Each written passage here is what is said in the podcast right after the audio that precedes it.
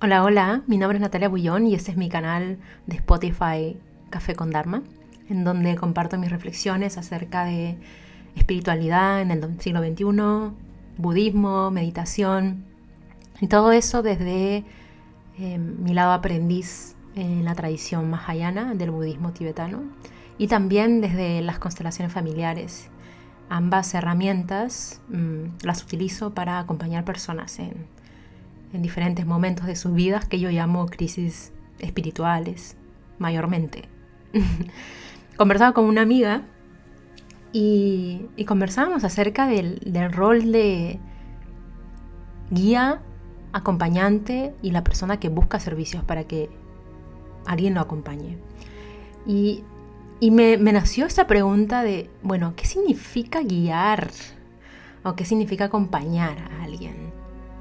Qué poder o qué, cosa tengo yo que me hace tener el estatus de que te puedo ayudar o que te puedo guiar, ¿no? Es como bastante, bastante arrogante a veces esta mirada de que yo te puedo entregar algo que te puede servir. Eh, yo, como que yo sé.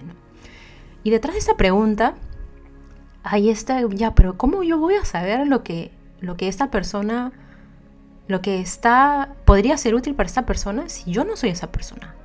Si yo no puedo ver lo que cómo esta persona ve el mundo. O sea, ¿cómo me puedo atrever a, tener la certeza de que lo puedo guiar?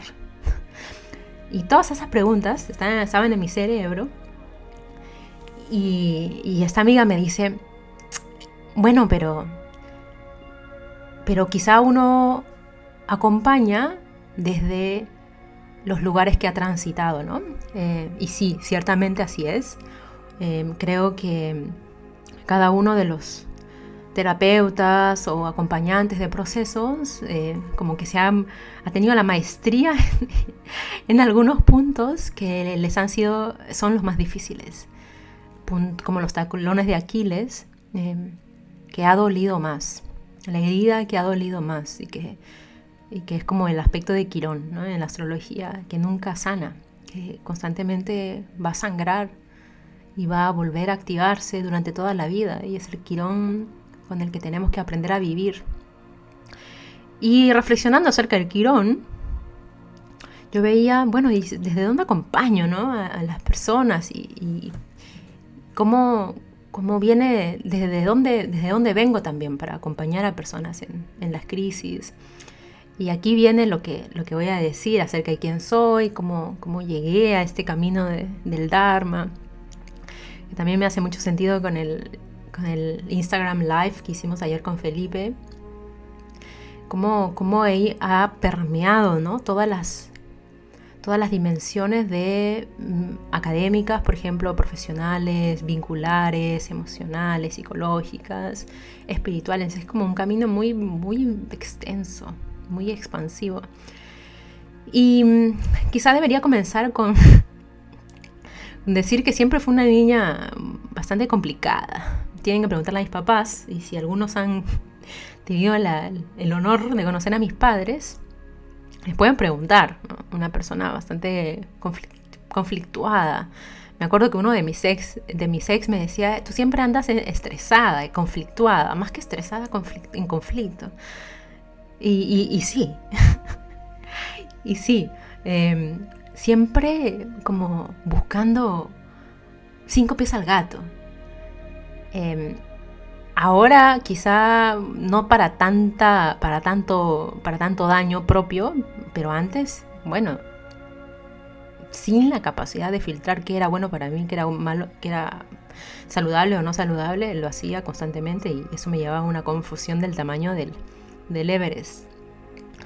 Entonces una chica muy complicada, muy confundida y todos esos estados mentales negativos em, repercutían en mis relaciones, ¿no? Em, desde, ¿qué yo diría? Adolescente, 16, 17. Un saludito acá a todos mis exes de esa época con los que a los pobres los habré hecho sufrir de manera de sobremanera con, con toda mi locura em, neurótica, con toda mi neurosis, como muy extrema, de, muy, muy feliz y muy, muy expansiva en algunos momentos, pero otros momentos muy para adentro y oscura y envidiosa y celosa y, ah, y como todo mucho, ¿no?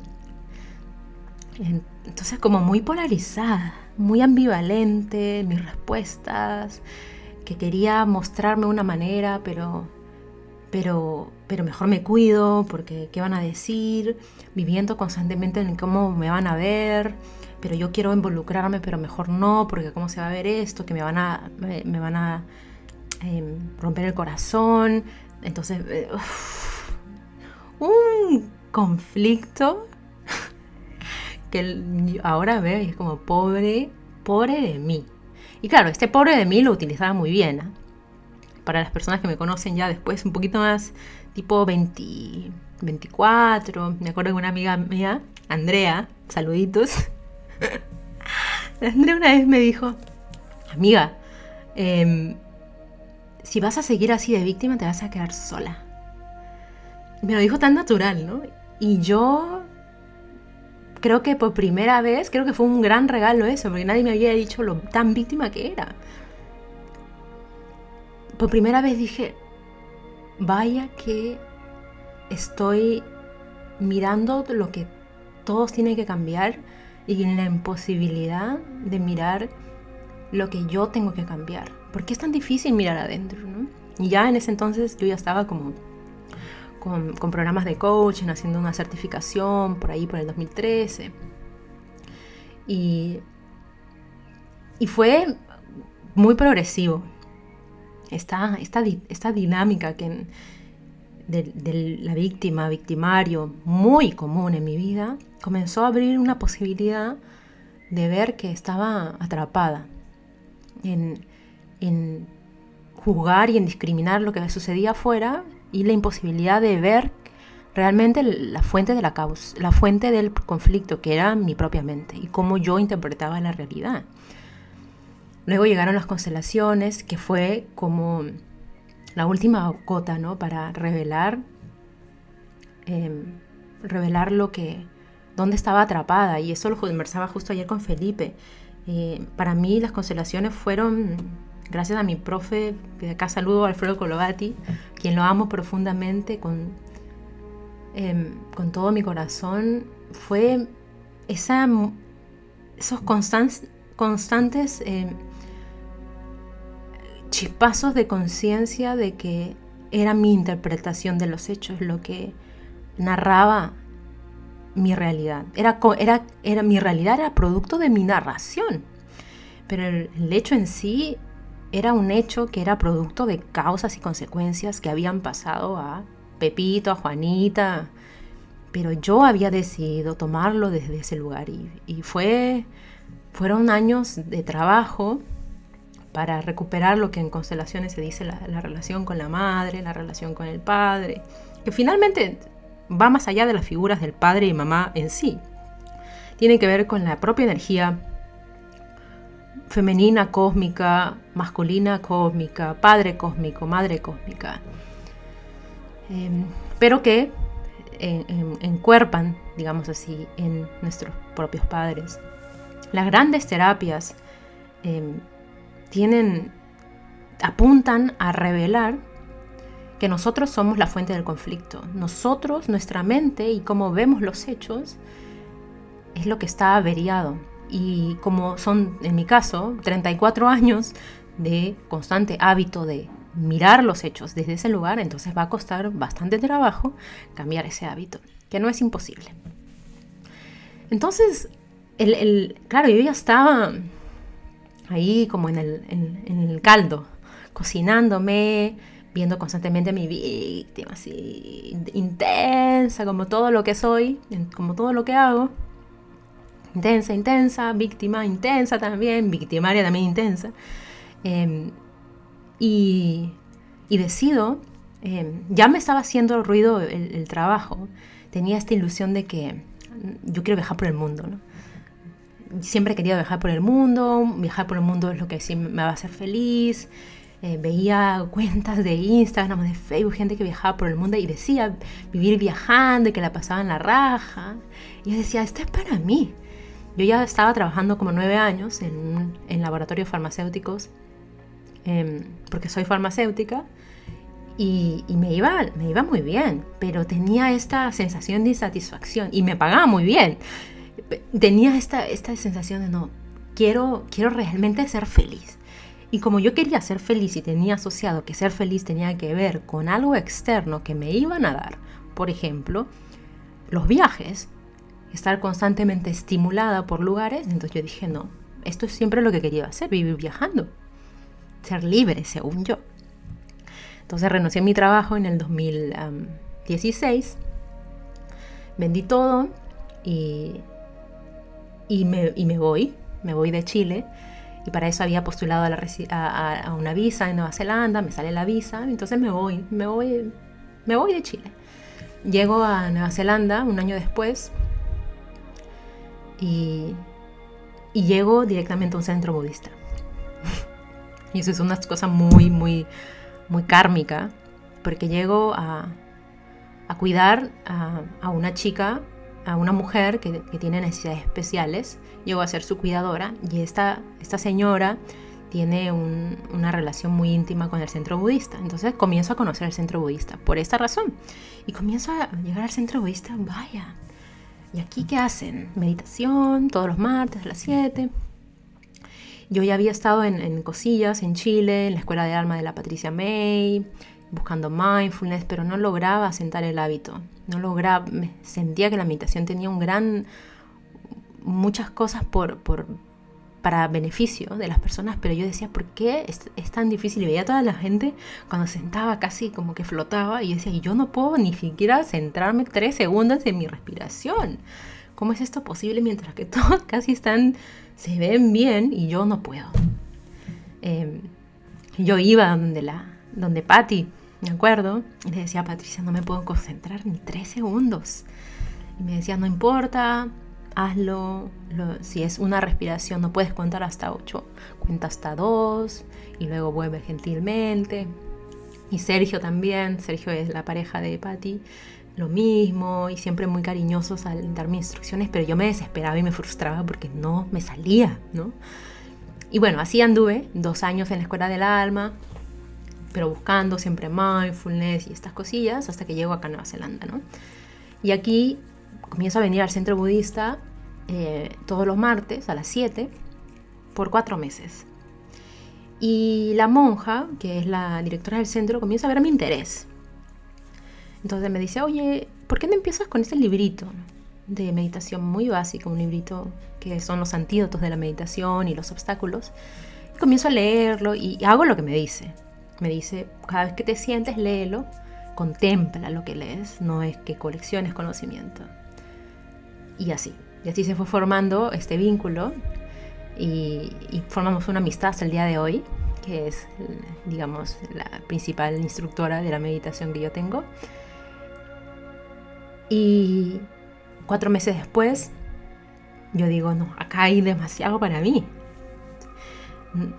fui tan constante de meditar todos los días, 10 minutos en la mañana, 10 minutos en la tarde y en la noche, que, que después de tres meses dije, acá está pasando algo. Y aparte lo mezclaba, no solamente me sentaba y ya está, y después me paraba y hacía lo que quería, no. También traía a mi mente cada vez que, no sé, limpiaba los platos, lavaba, siempre traía a mi mente al momento que está ocurriendo, a pesar de que mi mente se iba a todos lados mi concentración era demasiado inquieta, no podía parar mi cabeza, muy distraída. Pregúntale a mis papás también. He dejado olvidado laptops, eh, equipaje en el avión, muy distraída. Y después de esos tres meses eh, comencé a notar cambios muy, muy breves. Y dije, aquí hay algo para mí. Y en eso comencé a preguntar, como, ¿qué necesito para, para seguir profundizando? Y yo ya estaba en contacto con el, eh, con el centro budista, como que veía maestros y veía gente y veía realmente genuinos, genuinamente gente que, que, era diferente, practicantes que eran diferentes, de verdad. Eh, se les notaba en los ojos y en la manera como hablaban y en la manera como hacían las cosas. Yo decía, yo quiero el champú que están usando. Y hasta que en un punto tuve que decidir, bueno, me quiero meter eh, con todo eh, o simplemente escoger y filtrar, ¿no? Lo que a mí me hace bien, que es lo que solemos hacer en Occidente. Escojo a mindfulness, escojo respiración pranayama y ya, lo demás adiós porque es muy religioso, muy tradicional, adiós. Pero yo con la intensidad que tengo y todos me conocen, así dije, no, si tengo que tomar todo, me meto con todo. No, no dudo, ¿no? No dudo. Y, dije, bueno, me voy a hacer budista, voy a tomar el refugio. Em, pregunté muchas cosas porque le tengo mucho cariño, mucho respeto a mi tradición de nacimiento, que es el cristianismo. Y me dijeron, no tienes que traicionar, no tienes que renunciar a nada. Eh, te vas a ir dando cuenta en la medida que vas avanzando. Y, bueno, han pasado cuatro años y me doy cuenta que no tiene nada que ver con renunciar a otras cosas, sino es muy complejo el sistema budista. Anyways, y así fue como comencé, ¿no? Cuatro meses después tomé refugio, que es como lo, formal para ser budista, y allí me comienzo a meter con estudiar, sentarme en el cojín, pequeños retiros de dos días primero, tres días, em, siete días, diez días, 21 días. Em, y, y servicio, servicio para los demás, que es una parte fundamental para reducir la adicción al yo que tenemos, que es lo más difícil de, dejar de lado el hábito del yo, yo, yo. Hay este, este sobreculto al yo en Occidente que, que, es bastante tóxico en verdad. No nos damos cuenta, nos damos cuenta que mientras más yo, más sufrimos. Hasta que te das cuenta que estás solo, 60 años, 70 años, estás sola, sola y que no has hecho en tu vida, te has dedicado más a ti que a los otros, y, pero es too late, ya es demasiado tarde. Em, con suerte nos damos cuenta con algunos episodios de la vida que, que la felicidad no tiene que ver con el cultivo del yo, sino con el nosotros con el, entregar, con el altruismo, con el expandir el corazón para los demás. Y eso fue lo que me maravilló de, la tradición budista. El altruismo, la generosidad, la paciencia, la dedicación, la disciplina que se necesita para, para hacer lo que tienes que hacer, a pesar de que no quieras hacerlo. Eh, esa energía a prueba de balas, eh, vigor, determinación, es como todo. Y eso me enamoró. Todas esas cualidades que están dormidas en todos nosotros, pero que no les damos mucho énfasis para cultivar porque estamos ocupados en producir eh, otras cosas, mm, quizá más materiales y que, nos van a dar más crédito, más certificaciones. Nadie está enfocado en las virtudes. Em, y así fue. Eh, el resultado de lo que escuchas, de, cómo acompaña a la gente, viene desde, desde mirar mi obsesión con el yo y de invitar que hay muchas formas de, trabajar, pero la forma en que yo invito a la gente a trabajar es a reducir ese, esa adicción al yo, a que yo tengo la razón, a que yo sé cómo hacer, a que a que yo quiero hacerlo a mi manera, a que yo primero, quién me cuida, eh, porque a mí todo esto víctima, todo eso tiene que ver, ¿no? Esa adicción, porque yo fui muy adicta al yo. Y lo sigo siendo probablemente. Eh, la única diferencia quizás es que ahora me río un poco más, lo hablo con más naturalidad, no me hago tanto caso. Y, las veces en que no me doy cuenta, em, ahí trato de, de, restringirme y no causar tanto daño. Igual lo causo, pero de no causar tanto daño, eh, que haya al menos menos repercusión en los demás, en lo demás, ¿no? en la tierra, también en los animalitos. Y si lo hago, bueno, al menos que sea una decisión informada, ¿no? Para poder reparar el acto en un futuro, también con un perdón, con un acto de reparación. Así que eso es un poquito de mí, ya te contaré en otro podcast un poquito más. Em, y quise hacer esto para, para que sintonices ¿no? con, con, la persona que está detrás de los capítulos, de dónde viene todo el, viaje, de, autoconocimiento, que el conocimiento del yo, eh, del yo que yo creía ser y que me doy cuenta cada vez más que no es nada. No es nada, no es tan importante. Y eso repito a las personas que, a las que acompaño, no somos tan importantes y no estamos acá para hacer algo grande, ¿no? No, estamos acá para vivir. Así simple, ¿no? Como decía, em, creo que era Osho, el, el propósito de la vida es el vivir, la existencia. Así que, bueno, que te vaya muy bien y nos vemos en el próximo capítulo. Adiós.